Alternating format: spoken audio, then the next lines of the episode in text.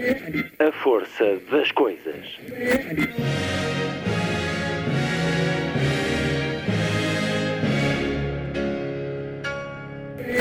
Welcome to the 109th last night of the proms.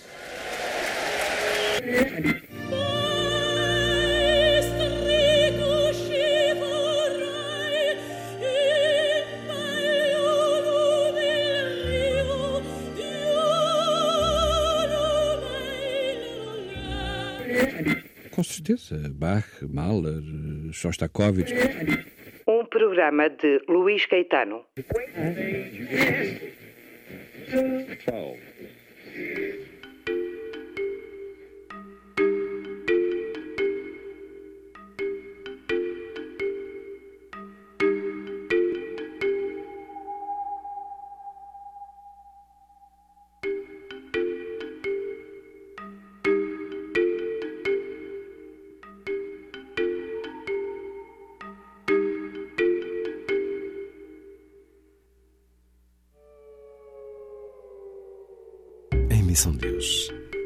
Dedicada ao mais alto momento das letras portuguesas do último ano, porque se tratou de uma distinção, de um reconhecimento por parte de um vasto mundo, a Grande Ibéria, a uma escritora portuguesa, uma voz da poesia lida cada vez mais em todo o mundo.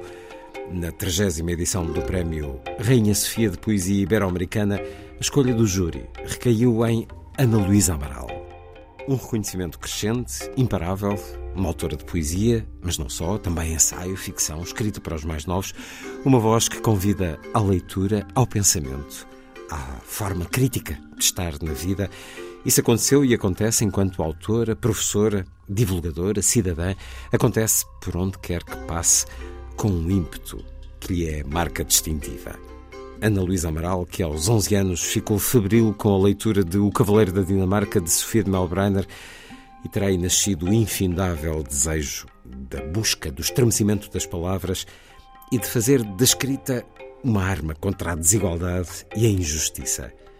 Autora semanal nesta rádio, com quem dialogo no programa O Som que os Versos Fazem ao Abrir, hoje é a Ana Luísa Amaral dedicada a esta emissão onde proponho a escuta do discurso de aceitação do Prémio Rainha Sofia, lido em português, uma aceitação feita em espanhol na Universidade de Salamanca quando a entrega do prémio no último mês de novembro. Por isso ouviremos as intervenções da Rainha, que dá nome ao prémio, e também curtos excertos das intervenções do reitor da Universidade de Salamanca e também da diretora do Património Nacional de, de Espanha, para ouvir neste programa também alguns dos poemas ditos pela autora, dentre os muitos que se encontram na antologia publicada por causa da atribuição do Prémio Rainha Sofia, livro com o título El Excesso Mais Perfeito, notável trabalho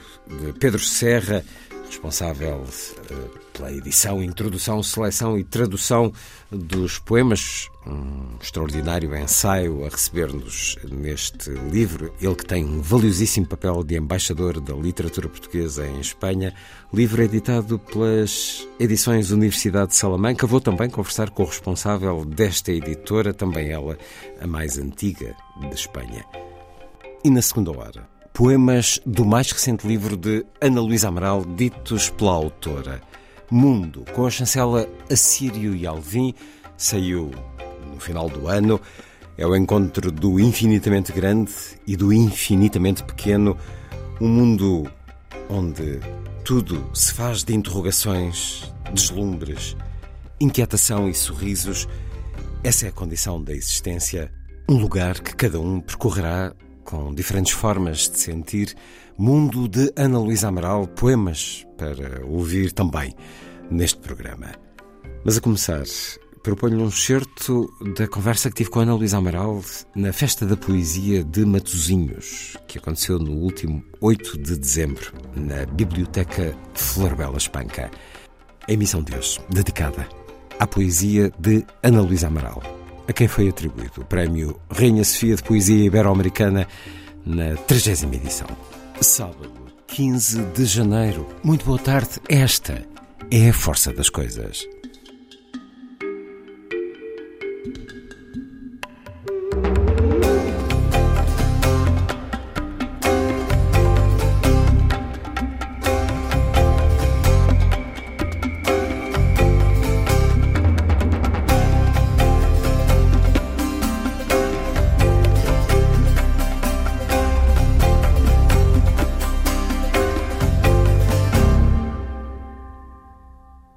É fácil. Assassinei, tão fácil, com a unha, um pequeno mosquito que aterrou sem licença e sem brevê na folha de papel. Era em tom invisível, asa sem consistência de visão, e fez, morto na folha, um rasto em quase nada. Mas era um rasto em resto de magia, pretexto de poema, e ardendo a sua linfa por um tempo menor que o meu tempo de vida, não deixava de ser um tempo vivo. Abatido sem lança, nem punhal, nem substância mortal, um digno cianeto ou estricnina morreu, vítima de unha, e regressou ao pó, uma curta farinha triturada.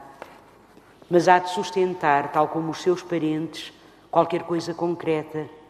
Será, daqui a menos de anos cem, de uma substância igual a que alimenta tíbia de poeta, o rosto que se amou, a pasta do papel onde aqui estou, o mais mínimo ponto imperturbável de cauda de cometa. Eh, la traducción es de Luis María Marina. Matar es fácil. Asesiné, qué fácil, con la uña a un pequeño mosquito que aterrizó sin permiso y sin carné en la hoja de papel, de tonalidad invisible, ala sin consistencia de visión, dejó muerto en la hoja rastro de casi nada, pero era un rastro con un resto de magia, pretexto de poema y su linfa ardiendo por un tiempo inferior al tiempo de mi vida.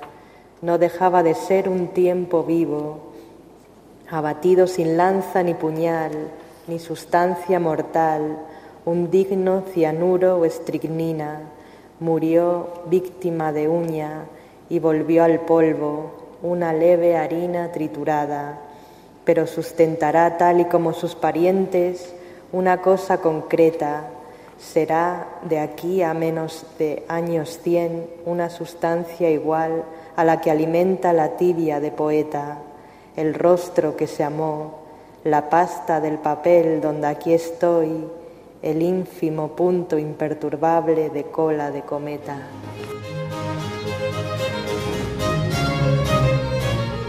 Ana Luisa Amaral, trigésimo Premio Reina Sofía de Poesía Iberoamericana, año 2021.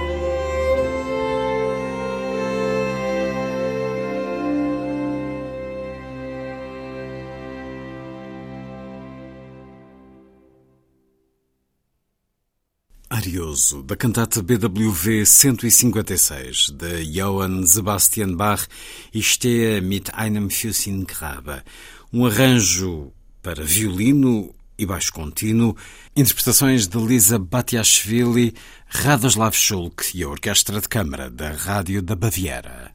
A seguir, um excerto da conversa que tive com Ana Luísa Amaral no último 8 de dezembro, na Festa da Poesia de Matozinhos. Ana Luísa Amaral, em casa, porque assumiu estar cada vez menos entre dois rios, cada vez mais, pertencendo ao lugar onde contempla o mar de Lessa da Palmeira. Foi o mar, é o mar, é o viver perto do mar. Eu não era capaz, neste momento, de viver longe do mar e não mudo de Lessa. Foi também em Lessa, aqui em Matosinhos, que recebeu o telefonema Foi. a anunciar-lhe o Prémio Rainha Sofia. Exatamente. Fale-nos desse, fale desse momento. Eu estava a passear a minha cadela, que se chama Millie Dickinson, e uh, no, no, no, meu jardim, perto da minha casa, era, seria meio-dia, tal, onze e meia, por volta onze e meia, um quarto para o meio-dia, eu recebi uma chamada da, da hum, como é que se chama? Do património. Do património Nacional, que é ligado à Casa Real, e, e, e a senhora, e, e, era em espanhol, claro, e disse-me, Dueña Ana Luisa Amaral, vai falar a presidenta do Património Nacional, e então eh, ela disse-me, uh, enhorabuena e tal, e deu-me muitos parabéns, e eu só lhe dizia assim, mas de certeza, e ela dizia-me certeza, e eu, pero seguro, seguro, seguro, seguro, e eu depois saí-me com esta, com, com, uma, com uma, uma frase completamente disparatada, assim, um bocadinho ao lado, que foi, mira que estou passeando mi, mi perrita, que se chama Millie Dickinson, e a senhora do lado lá, não falou, deve ter pensado, esta é louca, não é? Quer dizer, e depois cheguei a casa e a primeira pessoa que eu liguei foi à minha filha e disse, oh Rita, vê lá que me ligaram agora de, de Espanha de que eu ganhei o prémio Rainha Sofia. E a Rita, teve, e a Rita disse, sem certeza, mãe. E logo a seguir tenho um telefonema, vejo que é 0034, e eu disse, olha, deve ser outra vez, estão a chamar-me de Espanha. E então quem era? Era o El País. E claro, com o El País, que o El País está, devem estar ali à espera, não é? Da divulgação da pessoa que vai ganhar o prémio. Esse prémio está entregue, se bem que ainda há formalidades que vão acontecer, Ai, formalidades sim. e festividades sim, que vão sim, acontecer. Para o ano, para o ano vou Uma das coisas mais coisas. belas, porque um livro tende a selo, é este, El Excesso Mais Perfecto, faz parte de uma biblioteca de eleitos, a biblioteca dos vencedores do Prémio Rainha Sofia de Poesia Ibero-Americana, no 30 ano. Analisa Amaral, com esta antologia organizada por um homem muito valoroso, Pedro Serra, tem um magnífico ensaio neste livro, que pode ser adquirido, é uma edição espanhola, mas pode ser adquirida, é uma edição bilingue, de qualquer forma, também, pelo menos os poemas, e é uma edição onde está um texto da rainha, a Rainha Sofia, essa princesa grega que há muitas décadas veio para se casar com um senhor que... Um texto da rainha que refere os poemas vivos, carregados de beleza, que nos evocam a atemporalidade dos espaços universais onde se colocam e tantas vezes se resolvem os grandes conflitos da existência humana. Na celeridade dos tempos atuais, a palavra poética volta a mostrar-nos as suas propriedades mais genuínas. Esta é a palavra convertida em arte. Assim, as palavras da Rainha Sofia de Espanha, neste livro, O Excesso Mais Perfeito, que integra uh, e vai integrar, nomeadamente, a Biblioteca do Palácio Real, numa edição de luxo. Como é que foi esse encontro privado com a rainha? De que é que conversaram, Ana Luísa? Foi muito formal? Não, não foi, por acaso não foi, porque ela, a minha filha estava comigo e ela veio ter comigo e tratou-me por tu, porque é uma coisa, os espanhóis tratam as pessoas por tu, disse-me, ah, como estás? E eu disse muito bem, ela disse, ai, enhorabuena, muitos parabéns, muitos parabéns, e disse-me uma coisa, disse-me, eu já conhecia eu não sei, depois as, aquelas jovens que lá estavam do, da Casa Real, elas disseram que ela lê muita poesia e ela disse-me que tinha lido uh, da Sexto Piso What's in a Name e que tinha gostado muito. Portanto, não sei se. Nunca saberei, não é? Se aquilo foi dito por, Certamente que leu. Hum, por delicadeza, se foi dito. Uh, quero crer que genuinamente ela não tinha necessidade nenhuma de, de referir o título do livro, inclusivamente, não é? Ela disse What's in a Name E depois disse à minha filha: Estás orgulhosa da tua mãe? E a Rita, eu acho que influenciada por The Crown, fez assim, aquele, aquele, sabe, aquele, aquela forma de cumprimento à rainha, que é cruzar os, as perninhas e baixou-se um bocadinho. E ela disse, ai, pero não é necessário essa. Disse-lhe ela, não é preciso isso. E Venha tal. daí esse abraço. E pronto, e foi assim. O Excesso Mais Perfeito é um dos seus poemas mais melódicos, É mais verdade. musicais. É uma É verdade. partitura, eh, É um eu poema, sinto às vezes. Luís, é um poema muito estranho. É um poema que eu não sei explicar. É um poema que eu escrevi inteiro, inteiro. Eh, e que eu escrevi em circunstâncias muito complicadas, porque a nossa grande amiga Margarida Loza, que aliás deu título, foi ela que deu o nome depois ao nosso centro de investigação, Instituto de Leitura da Faculdade de Letras, Instituto de Leitura Comparada Margarida Loza, a Margarida, que é, fi- que é filha, que era filha da Ilse Loza, da grande escritora de livros para crianças Ilse Loza, eh, a Margarida tinha tido um cancro de pulmão. E parecia já estar bem, aliás, eu acompanhei-a muito nesse início, nós revezávamos-nos inclusivamente, e eu tinha marcado um encontro com ela, um almoço com ela, no Círculo Universitário do Porto, que é uma espécie de, é o restaurante da Universidade no Porto, e, e que já não existe, que agora já não, já, já não tem esse, esse fim, esse objetivo. E, e, e, e na altura não havia ainda telemóveis, ou pelo menos eu não tinha. E a Margarida Loza, e disseram-me que ela me tinha telefonado, eh, e eu telefonei para casa e ela disse, Ana Luísa, descobriram há bocado metástases e eu não posso ir almoçar consigo. E eu fiquei num completo estado de choque e sentei-me e escrevi esse poema, O Excesso Mais Perfeito, que é estranhíssimo, porque, porque não é um poema que fala, é um poema que não fala de morte, é um poema que não fala de doença, é um poema que fala de poesia, é um poema que fala de vida, é um poema que fala.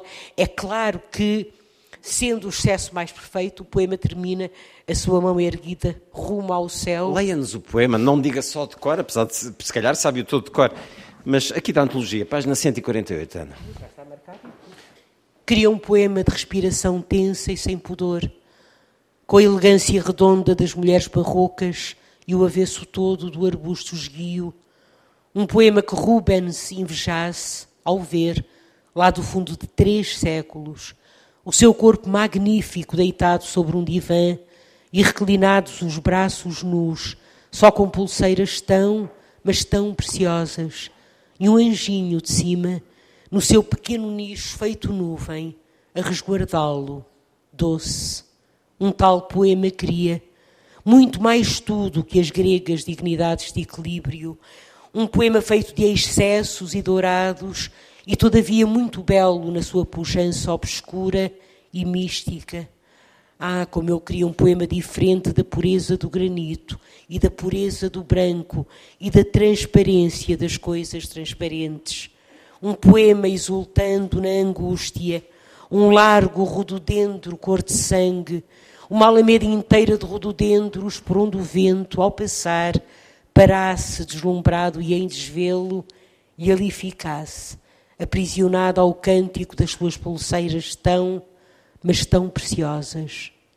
Nu, de redondas formas, um tal poema cria, uma contra-reforma do silêncio. Música, música, música a preencher-lhe o corpo, e o cabelo entrançado de flores e de serpentes, e uma fonte de espanto polifónico a escorrer-lhe dos dedos. Reclinado em divã forrado de veludo, a sua nudez redonda e plena faria grifos e sereias empalidecer, e aos pobres templos, de linhas tão contidas e tão puras, tremer de medo só da fulguração do seu olhar dourado. Música, música, música e a explosão da cor, espreitando lá do fundo de três séculos um murilho calado ao ver que simples eram os seus anjos, junto dos anjos nus deste poema, cantando em conjunção com outros astros louros, salmodias de amor e de perfeito excesso. Gôngora empalidece como os grifos, agora que o contempla. esta contra-reforma do silêncio, a sua mão erguida rumo ao céu, carregada de nada. Muito obrigado. Nada, Luís.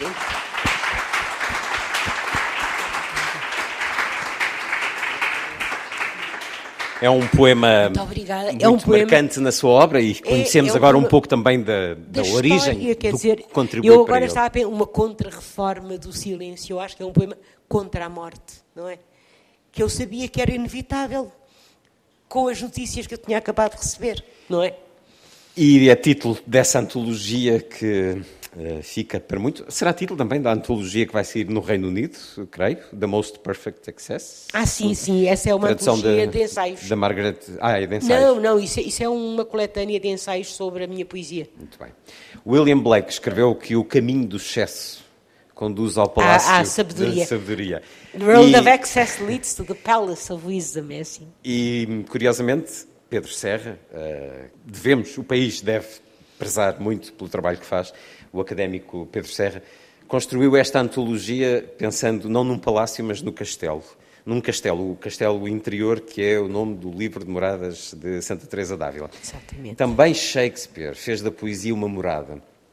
No sonho de uma noite de verão, lemos que, enquanto a imaginação incorpora as coisas desconhecidas, a pena do poeta dá-lhes forma e confere a esse nada insubstancial um nome e uma morada. E voltamos à questão da morada e do pertencer a um lugar. Com este caminho de escrita, com este caminho na poesia, com este prémio e tantos outros que tem recebido, tanto reconhecimento que tem tido, sente que chegou a um lugar, que chegou a um momento na sua viagem literária de escrita com uma forma muito própria. Ainda hoje, por exemplo, me faz alguma impressão dizer a minha obra, por exemplo. Ainda hoje. É, é interessante, eu acho até que agora que há uma, mesmo entre os poetas jovens e as pessoas jovens, ai, porque a minha obra, a minha obra, a minha obra, eu penso assim, caramba, a obra tinha o Herberto Helder, a obra tinha a Sofia, não é? Quer dizer, uma pessoa que tem dois ou três livros não pode dizer que tem obra, percebe? Mas no seu caso são Está 30 bem, anos de Ainda assim, mas eu custa-me. Aliás, repare que eu disse há bocado, The Most Perfect Access é uma coletânea de ensaios sobre a minha poesia. Custa-me um bocadinho dizer a minha obra, é assim uma coisa. Não sei, não sei, sinceramente, estou a ser completamente franca consigo, completamente. Ahm, Isso acaba por Pois. permane- fazer-lhe permanecer o ímpeto e a vontade da escrita de continuar o Claro, caminho. agora, agora, chegar a um caminho, do ponto de vista geográfico e emotivo, se quiser, ou ahm, geográfico-emocional, ah, sim, cheguei a um caminho. E eu acho que o caminho a que cheguei, um espera, espera, não em relação à poesia, a um caminho, quer dizer, eu, eu acho que este prémio, eu, eu sinceramente acho que este prémio, e acho que, tenho que dizer isto publicamente, e acho que o facto de ter tido, hum, de, de- ter tido, de entre aquelas 300 e muitas pessoas, o Luís estava lá na atribuição do prémio, na entrega do prémio pela Rainha, de ter vindo àquele prémio uma comitiva aqui da Câmara de Matosinhos, oh Luís, desculpe, mas eu acho que sim, que cheguei a um caminho, ah, cheguei a um sítio, cheguei a um lugar, finalmente estou num lugar, até vou aprender a dizer Rio e não Rio. Como eu dizia, Rio Frio, tens frio, é o Rio, é o frio. Que A Lisboa dizia muito isto, a Lisboa não, não.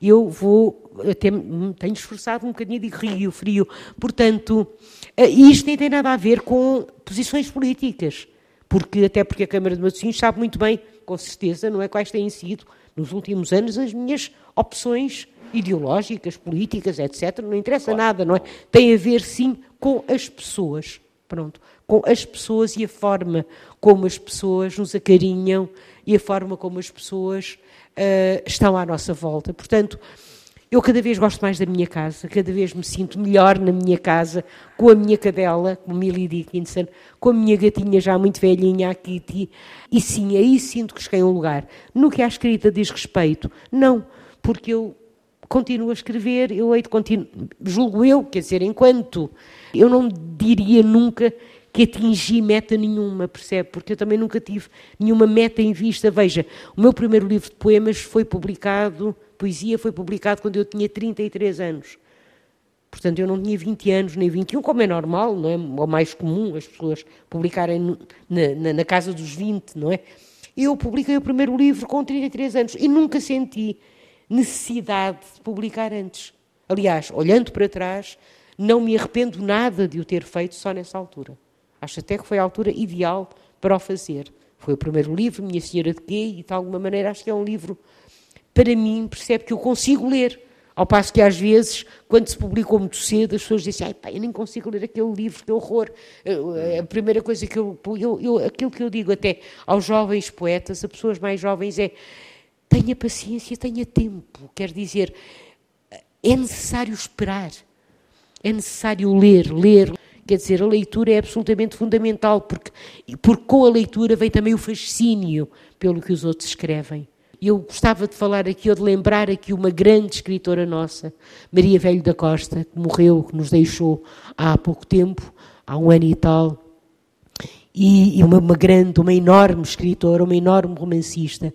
E ela tinha uma coisa, mesmo com a idade, já que tinha, que para mim era lindíssimo, que era uh, ficar encantada, ficar maravilhada com o que os outros escreviam.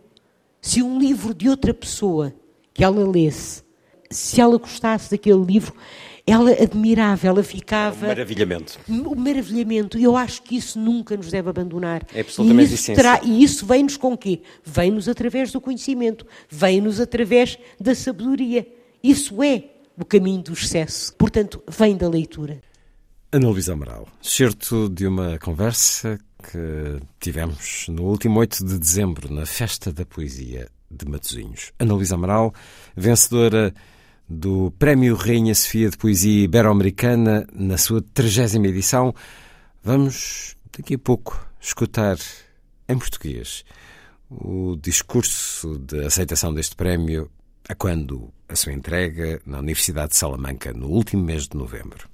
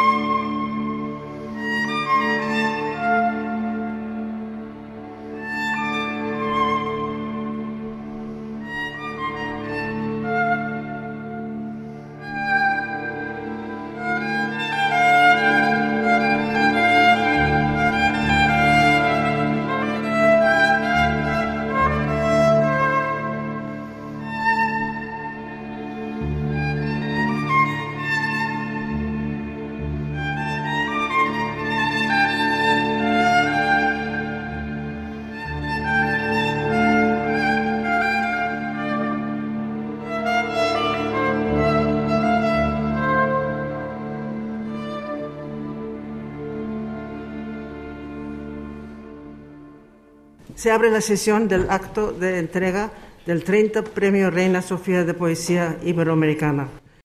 Tiene la palabra doña Ana de la Cueva, presidenta del Consejo de Administración del Patrimonio Nacional. Hoy de nuevo homenajeamos las letras iberoamericanas y sus lazos culturales bajo la iniciativa de la Corona. Majestad, agradezco especialmente vuestra presencia en la entrega de este galardón en un año de enorme trascendencia por dos razones porque se cumplen 30 ediciones del premio y porque nos permite mostrar la recuperación paulatina de la normalidad después de los momentos tan duros vividos con la pandemia. Y hoy tenemos el honor de entregar el Reina Sofía de Poesía a Ana Luisa Amaral.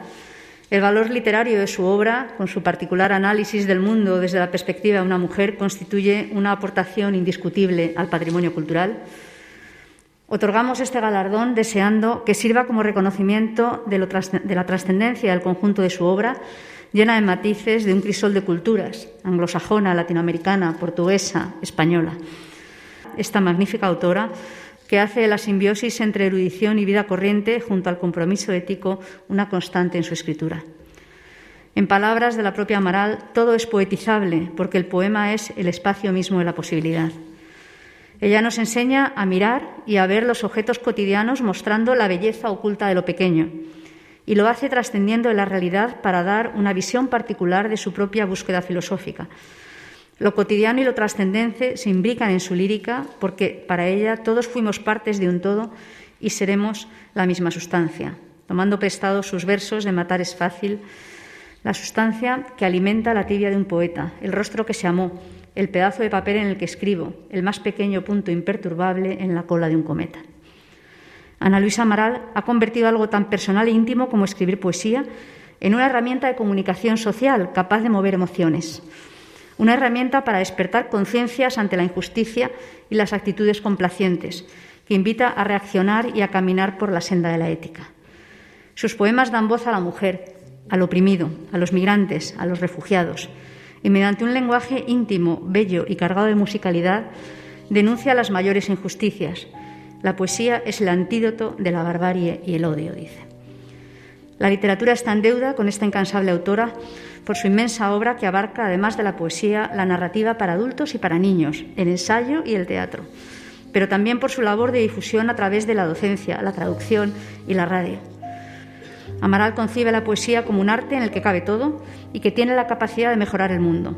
Y así es, especialmente en estos tiempos de incertidumbre, en los que el papel de la cultura en general y de la poesía en particular se han evidenciado como algo absolutamente esencial, porque nos han reconfortado, nos han reconciliado con la vida. Por eso agradecemos más que nunca la poesía cotidiana, emotiva, ética y comprometida de nuestra premiada hoy.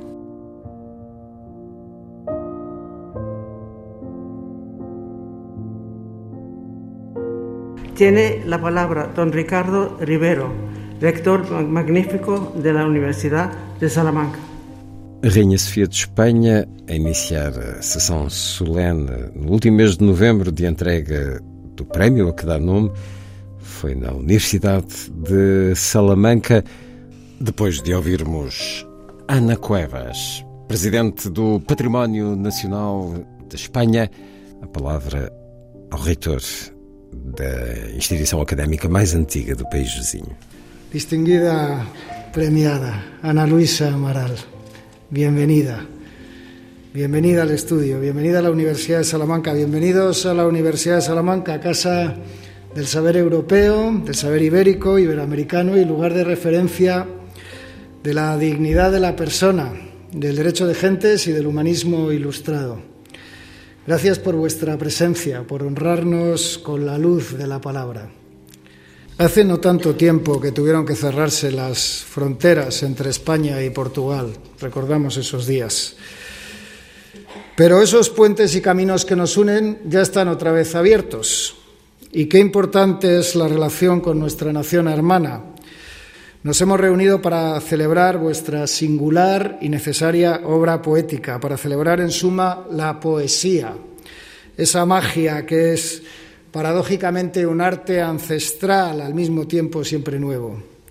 Ana Luisa Amaral integra en este sentido una selectísima constelación de palabras en lengua portuguesa con toda la proyección iberoamericana, europea y mundial.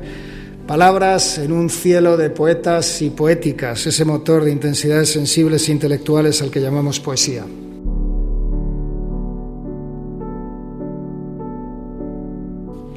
Tiene la palabra la poeta Ana Luisa Amaral. Mis padres se casaron en Badajoz. Corría el año de 1955. Mi padre era militar y en ese año los militares portugueses no se les permitía casarse porque podían ser reclutados para la India. Por eso ellos se fueron de Lisboa a Elvas y de Elvas a Badajoz y ahí se casaron. Os meus pais casaram em Badajoz. Era o ano de 1955, meu pai era militar e nesse ano os militares portugueses não estavam autorizados a casar, pois podiam ser recrutados para a Índia. Por isso, os meus pais viajaram de Lisboa a Elvas e de Elvas a Badajoz, onde se casaram. A minha mãe costumava dizer que a Catedral de San Juan ainda tinha buracos, devido aos bombardeamentos da Guerra Civil. Mas os meus pais estavam apaixonados e amaram a cidade. Ainda tenho fotos dos dois em frente à catedral, o meu pai com ar sereno, mas os olhos sorrindo, a minha mãe sorrindo também, alegria nos seus rostos. Os meus pais passaram alguns dias em Badajoz e talvez eu tenha começado a existir, ainda não como eu, mas como promessa de um eu. Gosto de pensar nisto, que não faz sentido falar dos espanhóis e dos portugueses como povos muito diferentes uns dos outros, mas sim como povos que, mesmo mantendo as suas identidades, só estão separados por linhas criadas, inventadas pelos humanos. Nascer onde se nasce é um acaso.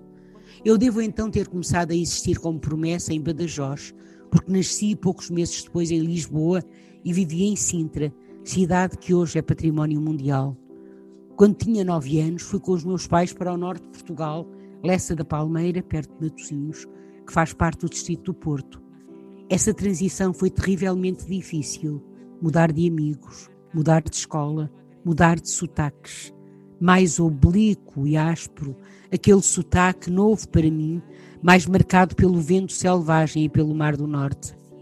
Certa vez escrevi um poema intitulado E ao falar de espelhos, de pontes, falarei. Este é o poema. Tive um espelho em criança que me lembrava um rio. Não era por aqui que eu queria começar, mas por versos diferentes que falassem de pontes. Só me lembrei do espelho por causa de acordar com ele ao fundo, escondido na memória, trazido por um sonho desta noite. Oval, de cabo inteiro, foi ponto de partida nesta noite para sonhar de coisas que não cabem em rio, mas posso usar o espelho para falar de pontes, e assim farei que o coração aqui se descompassa. Podem ser de betão ou de sentido, de ferro organizado há mais de um século, mas sempre amaciado por um rio que lhe descobre a voz.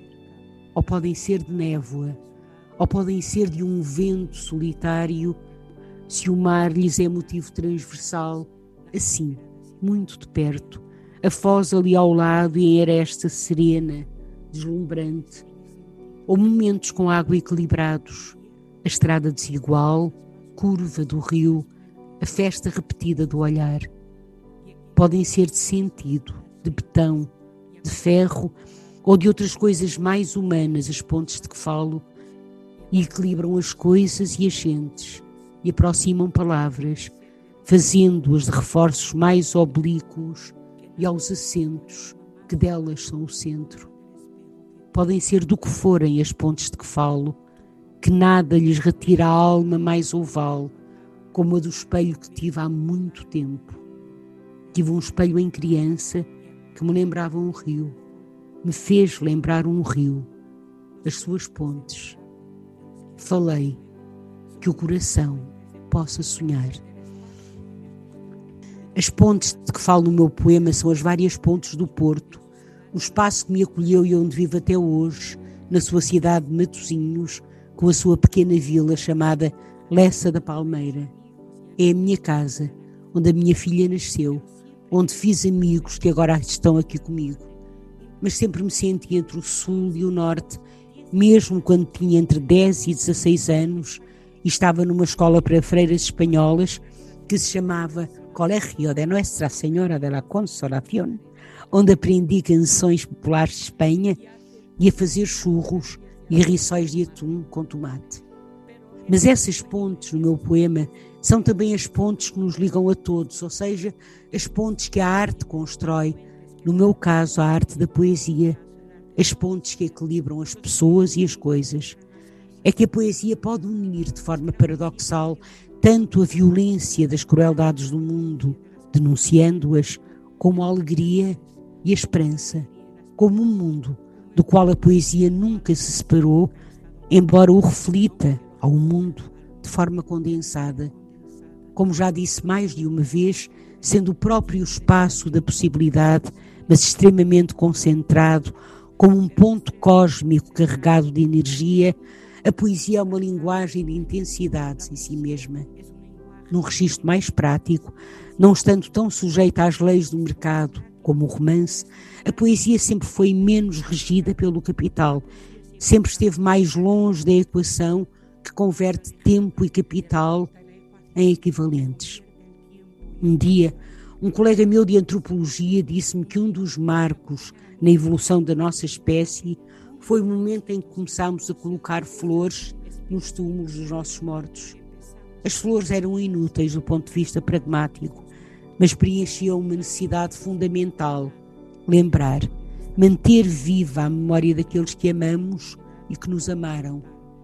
A função dessas flores era como a da arte, simbólica, e o simbólico não pode ser medido. Arte, pensamento, palavra, e talvez no seu exercício e na sua paixão por ela, a palavra poética.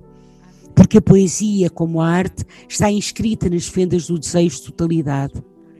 O poeta norte-americano William Carlos Williams expressou essa ideia em belos versos. É difícil, escreveu ele, obter as notícias em poemas, e contudo, todos os dias morre gente, pateticamente, por lhe faltar o que lá se encontra. É por isso que as ditaduras tremem quando não conseguem cooptar a arte, porque a poesia pode também refletir a voz dos sem voz, dos sem teto, dos sem paz. De extrema importância, o que nos torna humanos e nos permite relacionarmos-nos com os outros, fundindo o passado e o presente com o futuro. Acredito que a poesia ao alimentar-se de transfusões de memórias, pode ser um veículo onde o tempo e os tempos podem coexistir, onde lembrar e imaginar um futuro melhor é realmente um ato ético. Talvez não por acaso, a palavra alemã para poesia seja Dichtung, que deriva de Diction, por sua vez, derivado do latim dictio, dicção, que define toda a poesia. E essa é, nas palavras de Raul Schrott, poeta austríaco, a forma de expressão verbal utilizada na criação de, cito, imagens que falam.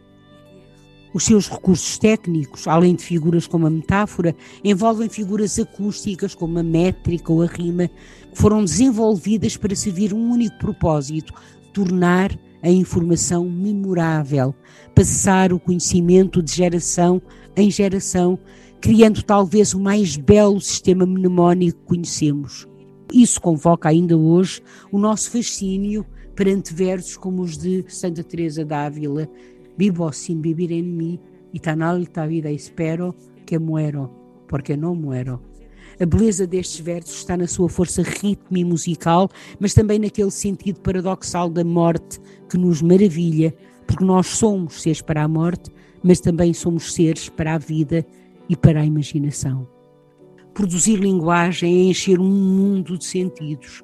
É por isso que às vezes um poema pode apaziguar o horror do mundo e fazer-nos sentir que a nossa casa comum ainda é apenas este planeta, onde todo o ser humano deveria ter o direito de viver uma vida decente e de morrer uma morte digna. O que quero dizer é simplesmente o seguinte: todos estamos expostos a uma condição comum a da fragilidade. Volto ao meu pai e recordo-o. Eu, menina, acreditando que ele podia voar e que eu simplesmente não o podia ver deslizando suavemente no telhado da casa, porque naquele dia o vento não estava de feição. Sinto o meu pai muitas vezes voando de um lugar que não conheço, como se ao fechar os olhos ainda sentisse nas mãos a tensão do ar no fio dos papagaios que ele me fazia e que depois íamos lançar à serra. Esse fio como um poema.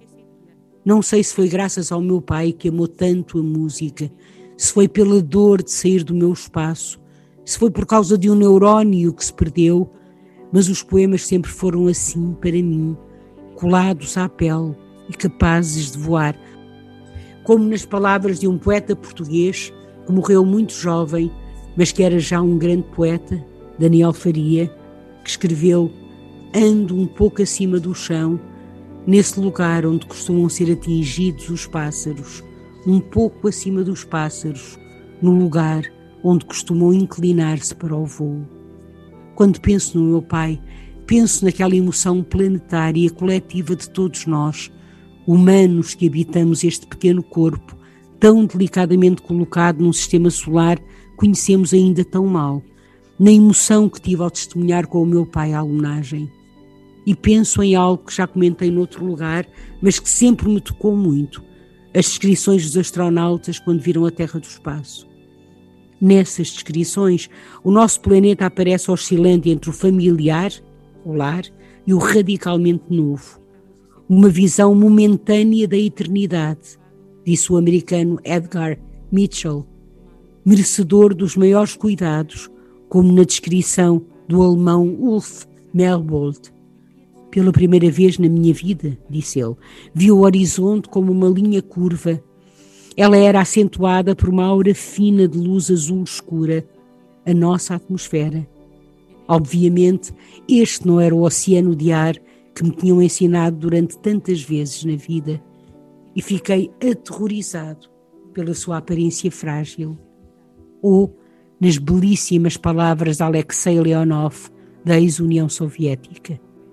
Pequena, azul clara e tocantemente só, a nossa casa, que deve ser defendida como uma relíquia sagrada. A terra era absolutamente redonda. Acho que nunca tinha percebido o que queria dizer a palavra redondo até ver a terra do espaço. Estas são frases de pessoas que não são poetas, mas na sua maioria engenheiros aeronáuticos, mas revelam todas elas um desejo de união no presente e talvez no futuro, a partir de memórias que são de todos, memórias coletivas. É que o corpo não existe no vazio, mas é contigo a tudo, sejam os corpos dos outros ou todos os corpos vivos que compõem o mundo, sem exceção dos planetas, estrelas, galáxias, partículas subatômicas. Somos feitos, como Shakespeare nos ensinou, da matéria dos sonhos e das estrelas, compartilhando um tipo de consciência que Frank White cunhou em 1987 como efeito perspectiva, a mudança na percepção que resulta da visão da Terra a partir do espaço. Falei sobre isto porque me parece que a poesia também pode produzir uma espécie de efeito perspectiva em relação ao mundo, vê-lo de outras maneiras, sempre novas e estranhamente estranhas, e partilhadas mais tarde a beleza do efêmero que nos move, justamente porque é efêmero, mas que permanecerá quando transformado. Há uma palestra de Jean-Luc Nancy de 2009, onde o filósofo discute a ideia de beleza, dizendo que esta deve ser convocada, desejada, que não se apresenta a nós como se fosse um fio que não se oferece. Se ela fosse oferecida, não existiria desejo e, portanto, não haveria anseio o que Nancy sugere é que se há algum ajuste a algo na beleza, ele não é do reino do pessoal, mas de algo que vai além de nós, ao mesmo tempo que existe em nós. A isso chama-se verdade. Não uma verdade verificável, mas a verdade como aquilo que nos convoca e nos impulsiona. É por isso que a frase clássica, o belo é o esplendor da verdade, significa não só que a verdade brilha mas que a verdade, além de ser a verdade, brilha e cintila e faz-nos pensar e sentir com o outro e em direção ao outro. Uma pátria dentro de pátrias, como disse da poesia tão maravilhosamente o imenso poeta António Gamoneda, com quem tive a honra de partilhar este prémio, a poesia é também para mim uma terra de ninguém, com gente dentro.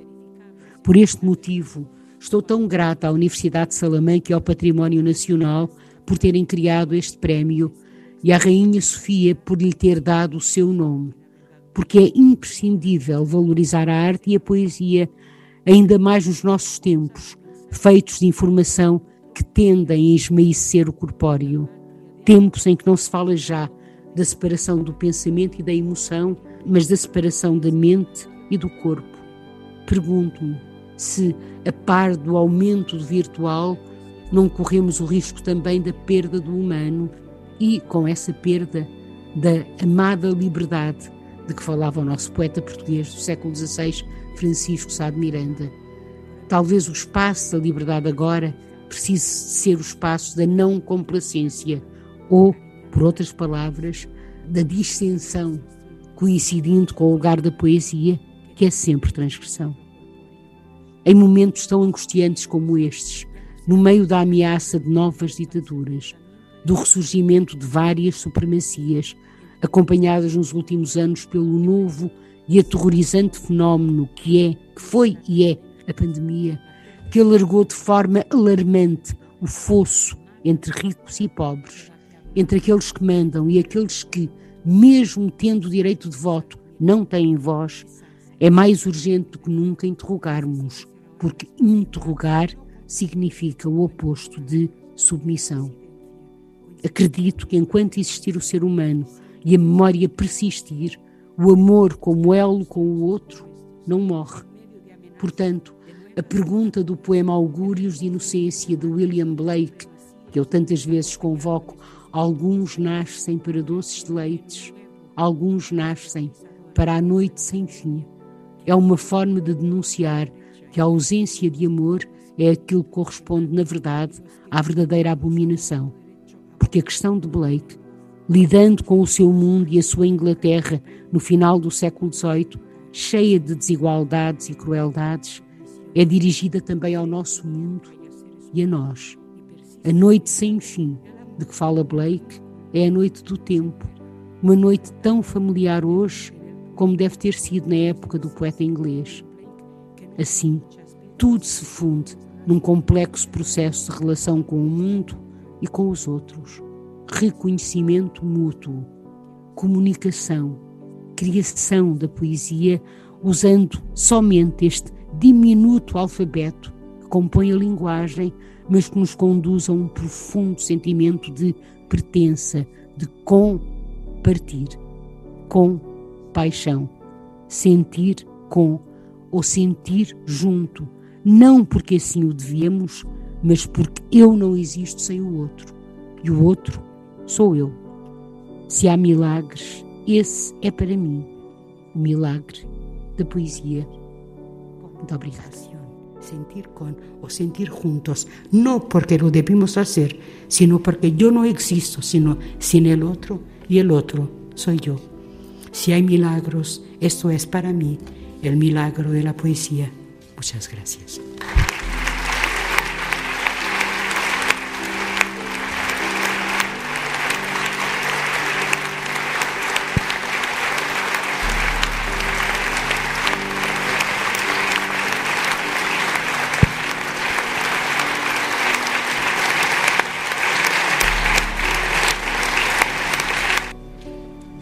Queda convocada la 31 edición del Premio Reina Sofía de Poesía Iberoamericana 2022. Levanta la sesión.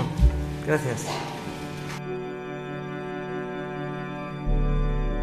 Discurso de Ana Luísa Amaral, no último 4 de novembro na Universidade de Salamanca, diante da Rainha de Espanha, que dá nome ao prémio, foi ela distinguida na 30 edição do Prémio Rainha Sofia de Poesia Ibero-Americana.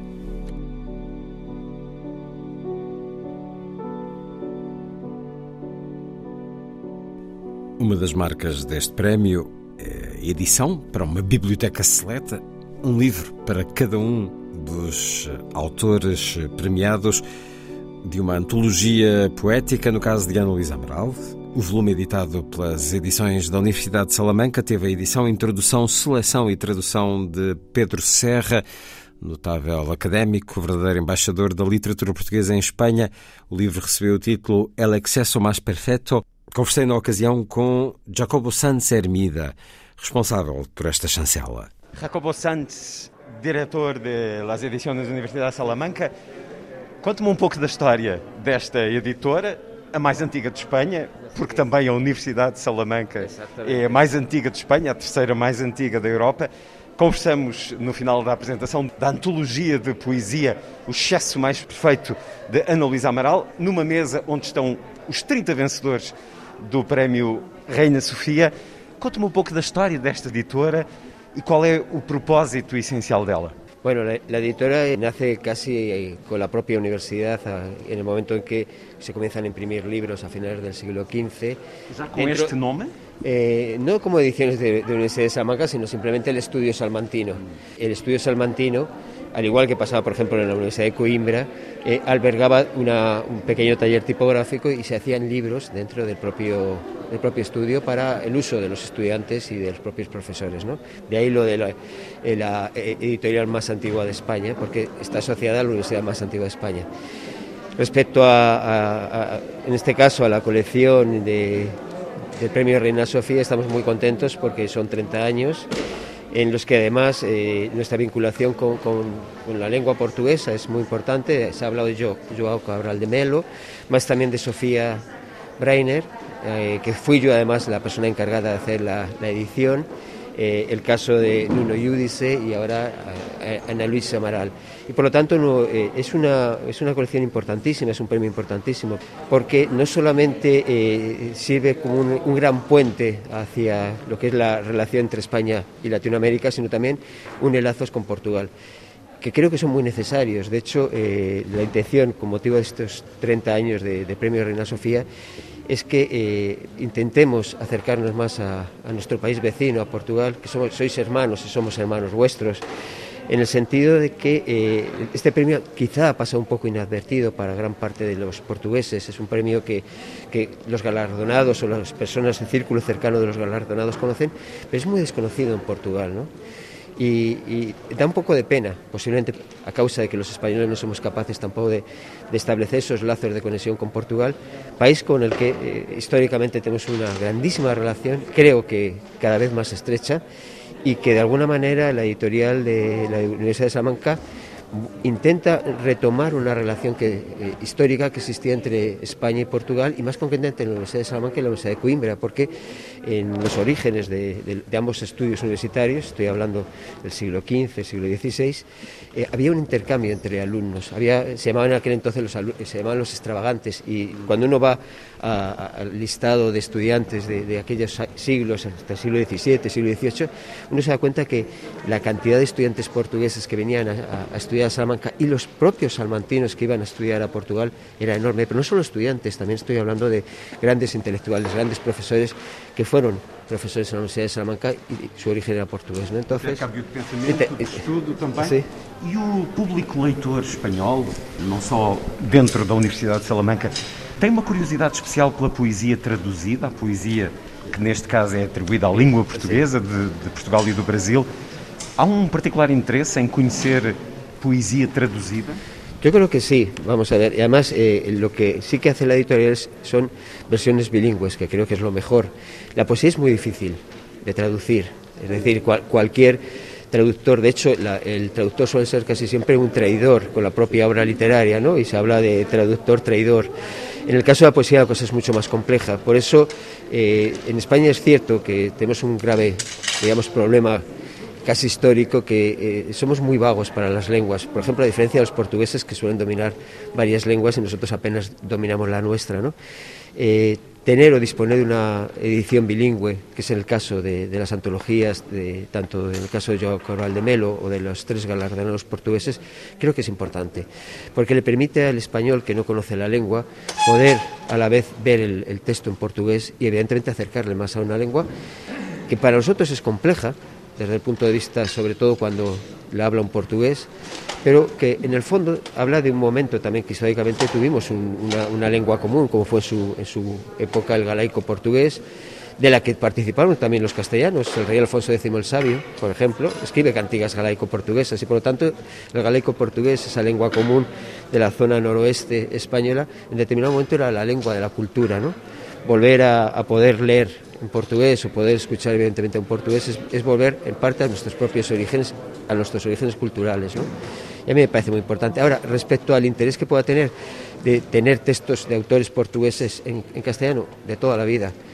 El propio Saramago, vuestro premio Nobel, eh, fue durante mucho tiempo eh, miembro del, jurado del premio Reina Sofía. Yo coincidí con él, de hecho, cuando eh, se me encargó a mí la antología de eh, Sofía de Melo, Breiner, eh, yo estuve con él, con Sofía, en Lisboa, él me, me dio a conocer a, a Sofía en persona y, y, uno se da cuenta que en el caso, por ejemplo, de, de Saramago, es un autor muy leído en España.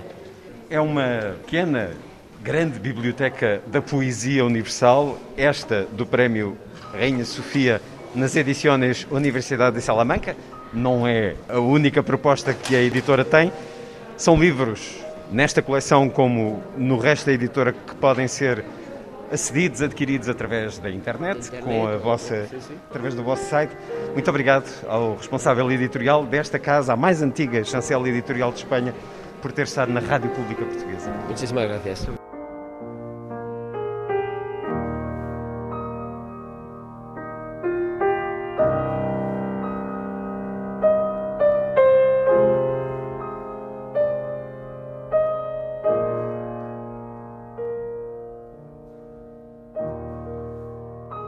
Minha filha partiu uma tigela na cozinha e eu, que me apetecia escrever sobre o evento, tive que pôr de lado inspiração e lápis, pegar numa vassoura e varrer a cozinha. A cozinha varrida de tigela ficou diferente da cozinha de tigela intacta, local propício à escavação e estudo, curto mapa arqueológico no futuro remoto.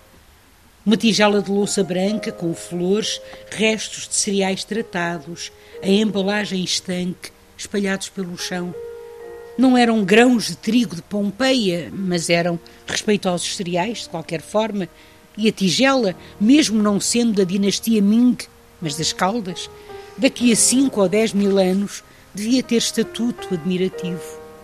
Mas é a hecatombe deu-se, escorregada de pequeninas mãos, ficou esquecida de famas e proveitos, varrida de vassouras e memórias, por mísero e cruel balde de lixo azul em plástico moderno, indestrutível.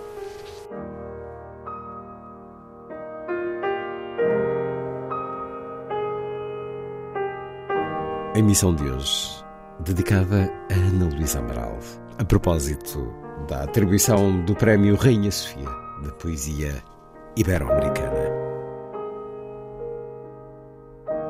Na segunda hora, poemas do livro Mundo, o mais recente livro de poesia de Ana Luísa Amaral, publicado no final de 2021 pela Assírio e Alvim. Poemas para escutar, na voz da autora.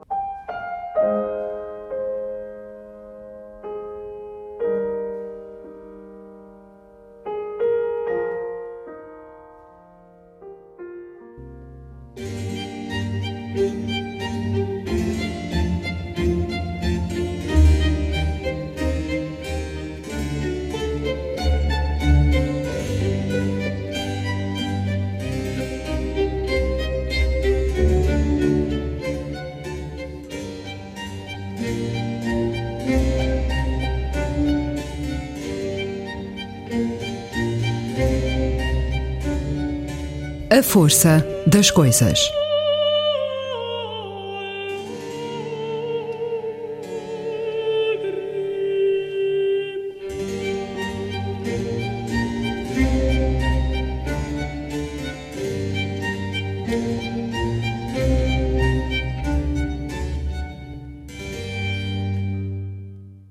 Música de Clara Schumann. Variações sobre um tema de Robert Schumann. Interpretação de Mishka Rushdie Moman, pianista londrina, nascida em 1992.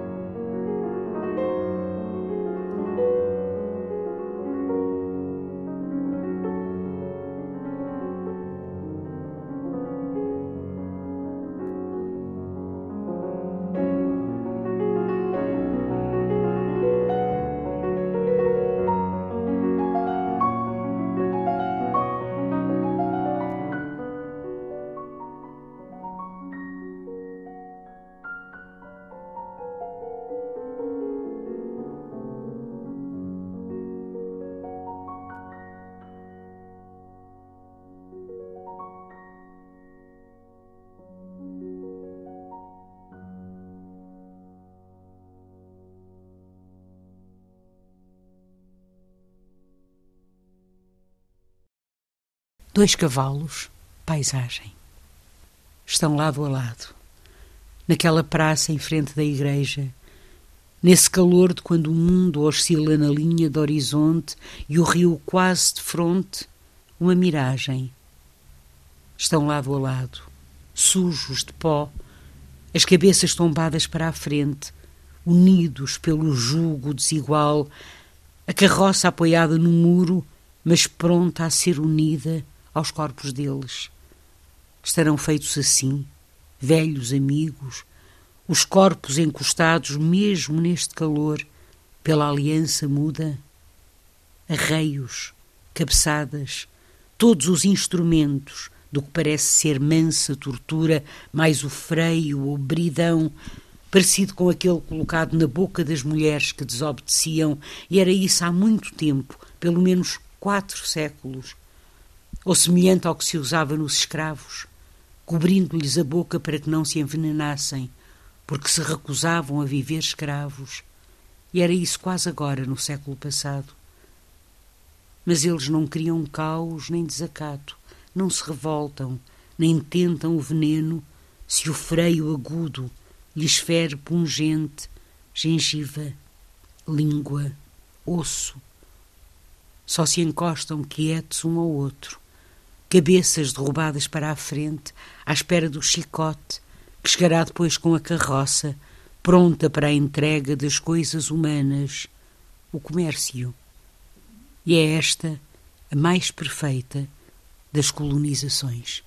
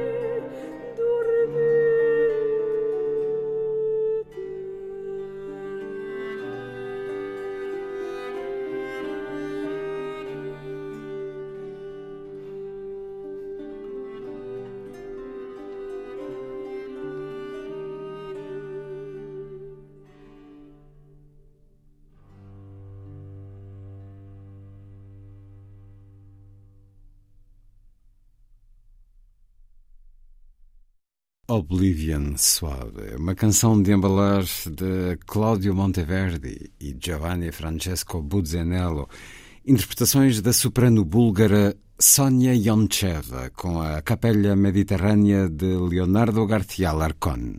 Agulha, lições. Um súbito botão que livre se soltou da minha blusa bastou. E olhei-a brevemente, ela esperando a linha, em demora maior do que a palavra demora de dizer. Ínfima e cintilante, quase nula em espessura de folha transparente, a sua servitude a nós de uma amplidão sem nome, da proteção ao frio, à fissura do belo, o abismo de termos resistido à nudez recíproca e privada e assistido depois, ajudados por ela, ao corpo abençoado por calor e cores, texturas mil de espectro largo, o que nos faz humanos. Não mais do que isto, nós, a pergunta do velho rei a estender-se por séculos, e muito, muito antes, Cristo a falar ao jovem rico: Vai, vendo o que tens, dá a quem nada tem. Pois para isto também ela serviu, doméstica e sublime. Dizer do mundo e suas desrazões, ensinar que é mais fácil um camelo atravessar o fundo de uma agulha do que um rico ingressar, soberbo e livre, no reino dos céus.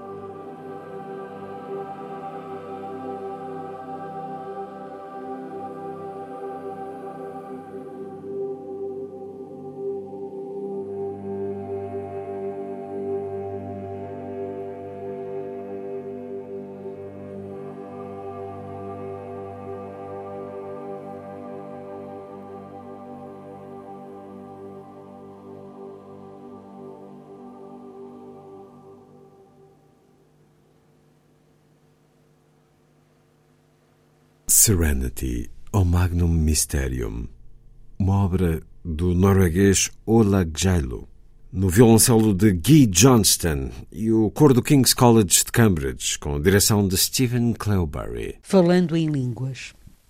Em Praga, descobri um café sem música nenhuma a ameaçar minhas musas, só as vozes humanas, vestidas de uma língua que não sei, de declinações tantas e muito fricativa.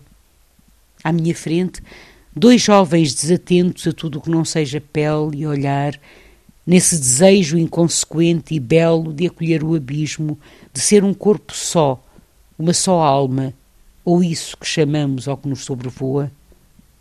Foi partilhada a fatia de bolo que pediram em êxtase comum neste café, deste pedaço curto da cidade, e a língua de uma música tão estranha para mim vestiu-se de paixão. Foi declinada com os dois sorrindo, comendo o bolo, seria doce e bom, mereceria magnificat, quem sabe.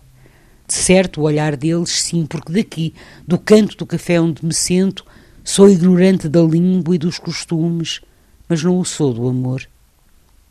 Podia o bolo ser moldado entre ovos sem sabor, farinha muito rude e pouco fina, que lhes havia de saber na mesma aquilo a que chamamos paraíso, um corpo em sobressalto e a língua a apetecer palavras generosas como beatífico ou resplandecente. E a gente toda a conversar neste café sem música, a cidade, o céu já a escurecer, tudo agora à volta deles ganha um halo de luz.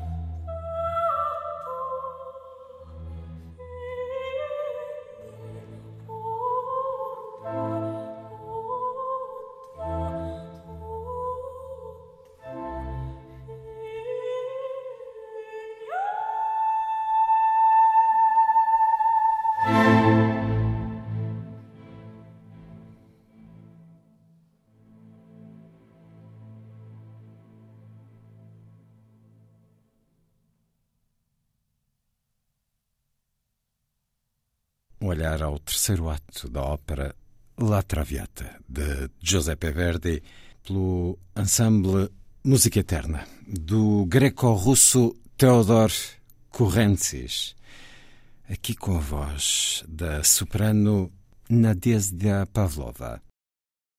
Pousei-o aqui, sobre esta rocha, ao tabuleiro. Vamos jogar xadrez. Falaremos de coisas tão sérias como o mundo de como duas folhas, ambas filhas do ramo que as criou, são tão diversas entre si quanto filhas humanas, em cada uma irrepetível impressão digital, ou de como a distância que as mantém tem uma perfeição tão límpida como outras coisas que habitam o universo, desde o vazio até ao filamento mais longínquo, que de espécie e de luz há de ter sido feito. A cada movimento que ganhares, poderás perguntar-me: mediste essa distância? E eu responderei: não sei medir a pausa entre a vida e a morte. Serás magnânima, imagino, e nessa tua clemência eu irei distrair-me. Tu aproveitarás para dizer: em casos destes sérios, não há régua ou compasso. Talvez consiga eu vitória ocasional, talvez, e poderei então, movido a algum peão, algum cavalo, perguntar-te: e o amor? Já sei que fingirás que não ouviste bem, porque tu mentes, ou antes és mestre na ilusão, e eu, imaginando que venci, moverei a rainha, e as folhas que serviram de conversa, a rocha, o tabuleiro e todas as palavras que dissemos, igual a sal tombada em gota de água, diluídos em pó nebuloso de estrelas.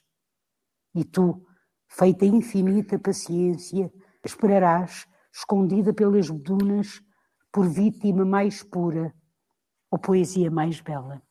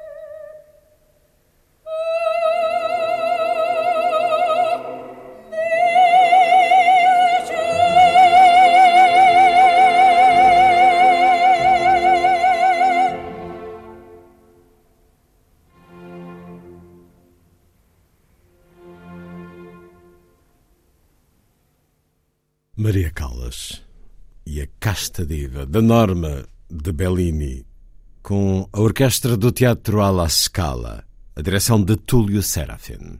Seguimos com os poemas de Mundo, o mais recente livro de Ana Luísa Amaral. Saiu no final de 2021 com a chancela Assírio e Alvim. O sopro. A mulher sentada à minha frente brinca com a carteira, distraída gira e revira a asa da carteira, enrola entre os dedos, volta após volta. Como um pássaro breve e dançarino, a asa da carteira ganha vida nos dedos da mulher. A carteira é azul e o fecho é amarelo. A mulher é velha, a saia desbotada, uma blusa cansada e também velha, usa chinelos. Mas brinca com a asa da carteira, no ar feliz de criança ou pardal, sem se preocupar com as pessoas sérias, de mãos serenamente, seriamente pousadas sobre o colo, lendo quietamente o seu jornal. A mulher sentada à minha frente brinca com a carteira, distraída. distraída a mulher ou a carteira, fazendo piruetas, volteios elegantes, curtos passos de dança, ao dar-lhe o sol de lado na cabeça, a mulher fica quase bonita no seu ar distraído de criança, ao dar vida à carteira que dança distraída no seu colo.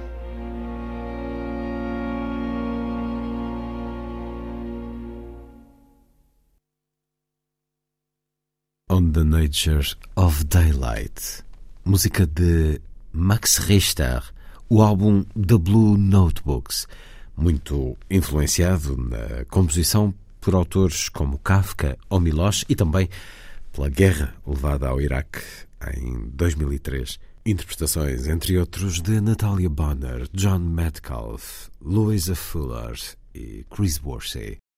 A pega as outras cores do mundo. No jardim tangente à minha casa, por entre os pássaros que lhe habitam as árvores e cantam em trinado desacerto, vive uma pega. O seu nome não é um nome belo como andorinha ou roxinol, que lembram odes e mornas tradições, ou como arara, quetzal ou beija-flor, nomes felizes com as cores inteiras que o olho humano entende, e ainda outras que as entendem eles. Mas ela, elegante no corpo todo negro, a cauda longa, só laivo a branco leve na asa e pelo peito, parece que vestiu alta costura para voar pelos ramos de outono e os telhados das casas que estão perto. Dizem os entendidos que reconhece ao espelho o seu reflexo, algo que ao bicho humano exige anos de vida. Nestes dias tão magros, em que os cavalos de apocalipse e espanto cavalgam livres, trazendo novas pestes, guerras, fomes, é um prazer de afago. Alegria sem nome vê-la todos os dias a voar, equilibrista bicolor, dona do mundo.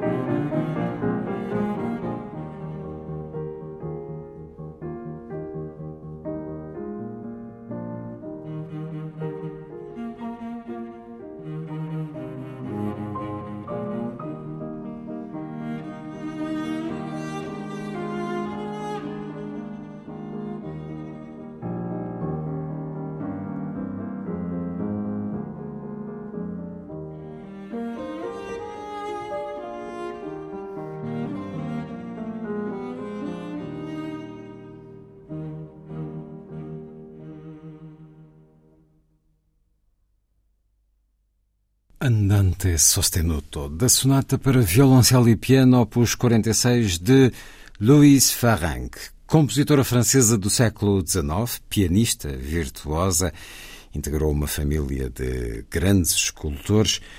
Uma interpretação aqui pelos australianos Benjamin Martin e David Berlin. Agora, Ode ao Cigarro. Outro dos poemas de Ana Luísa Amaral no mais recente livro, Mundo. Se te sustento em minha mão direita, doce caneta, que por anos tantos me vens acompanhando sem sossego, e mal te encosto muito levemente ao preclaro papel que te segura e te promete erótico aconchego, logo a minha mão esquerda se estremece em mil ciúme de esquecido ausente e sem pudor exige mais que pede. Se essa malvada pode ter caneta, eu quero ter esse papel fininho, parecido a ela, e fálico e urgente, que arde e se vê, mas tão devagarinho que aquilo que acontece quando toque entre aquele que tem entre os meus dedos e o outro, o do erótico aconchego, é segredo de alcova e de papel. Numa mão sempre a pena e noutra ele.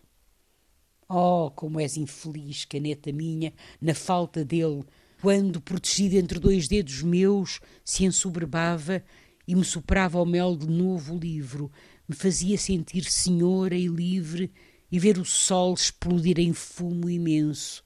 E o tempo se aquietava finalmente, adormecido em poluído a excesso, e eram aos deuses cinzas ofertadas. É triste o acordar Triste este tempo sem galáxias nem folhas luminosas, as que iluminam como guardião de poema romântico inglês, e eles aí estão, à minha frente, tão frágeis, vulneráveis, se apresentam na sua roupa de cartão dourado, agasalho de cor e macieza e uma pequena tampa a apetecer. Tanto tempo de vida aqui dormiram, me empacotaram sonhos e tristezas.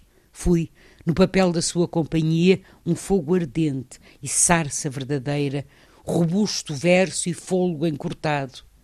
Amigos os mantive sempre à mão, entre medos e raiva e alegria, na angústia entre os meus dedos, o pretexto para eu os seduzir, e eles a mim. Por isso agora, em vez de voz terceira, a eles falo e uso a voz primeira. Sei que não posso ter-vos outra vez entre os meus lábios como fogo ardente, que agora é tempo de cumprir o ar, ser de pulmão o mais eternamente que consegue o humano, ou seja, uns anos, a prolongar um pouco a minha vida, mas sonho em fantasia de piano esse play it again tão displicente que eu morro de vos ter, mas de não ter-vos, morro também em mil saudade e nervos. Sem vós, Sei que o perfume é mais perfume e cheiro até a terra que se ajusta àquele vaso e tem o mesmo cheiro de uma infância feliz e já esquecida. Mas dói-me a vossa ausência como gume. Trocaria por vós todo o perfume e o verso se dilui neste tormento de não vos ter aqui como alimento de alma, de canto, de mão e de poema. Oh, pobres, pobres, como estáis calados, mas como segredais, desassombrados.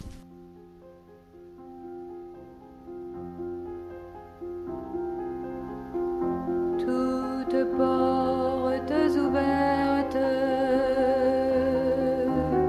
en plein courant d'air.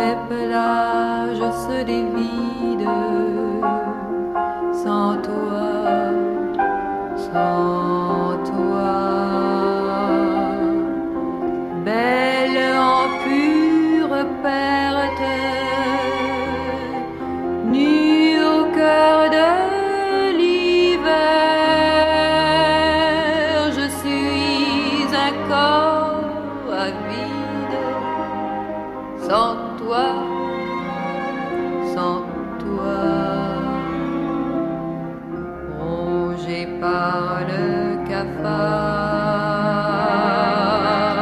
morte au cercueil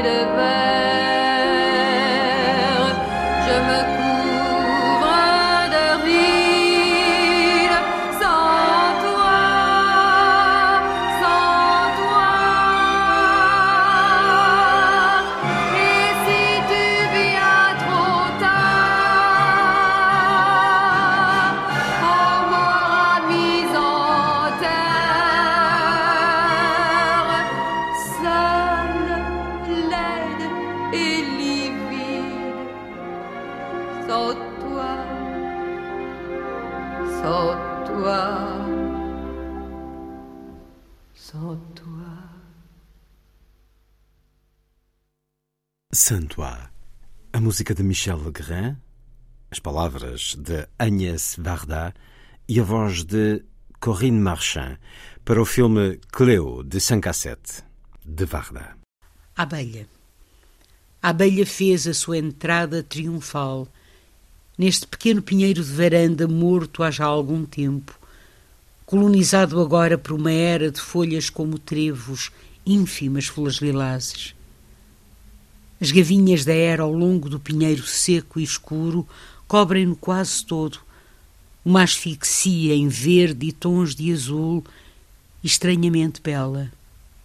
Ela, prima dona de elegante cintura, sobrevoou o palco deste céu tingido a primavera, provou as flores em exame profundo, verificou, testou, sedutora infalível, e em frente a cada uma foi bebendo, metódica e feliz.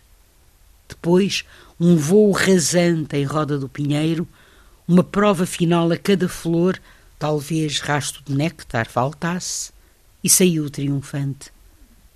Quando partiu daqui, transportava nos bolsos do corpo matizado a negro e ouro uma porção infinitesimal de vida.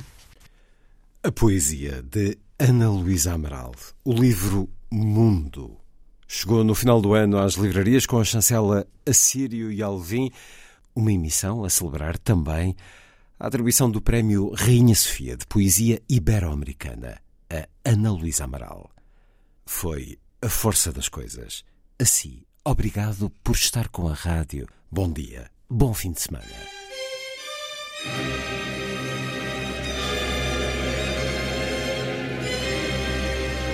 A força das coisas.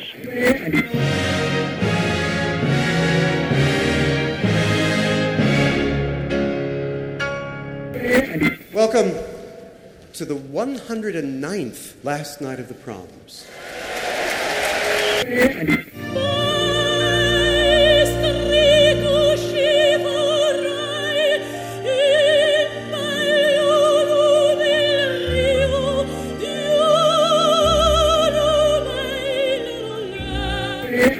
Com certeza, Bach, Mahler, Shostakovich. Um programa de Luís Caetano. 12,